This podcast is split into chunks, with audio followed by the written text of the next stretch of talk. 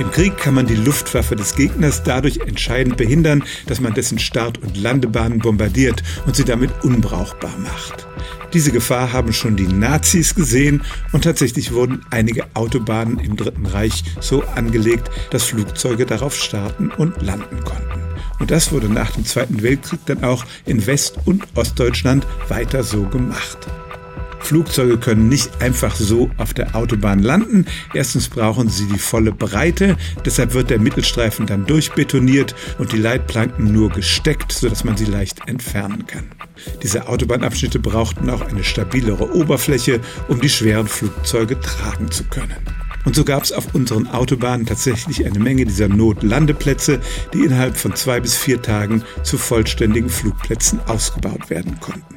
Nach dem Ende des Kalten Kriegs stellte man diese Bauarbeiten ein. Viele dieser Notlandeplätze wurden zurückgebaut, die Mittelstreifen begrünt und seit 1995 ist es nicht mehr offizielle Politik der Bundeswehr, solche Start- und Landepisten auf den Autobahnen zu unterhalten.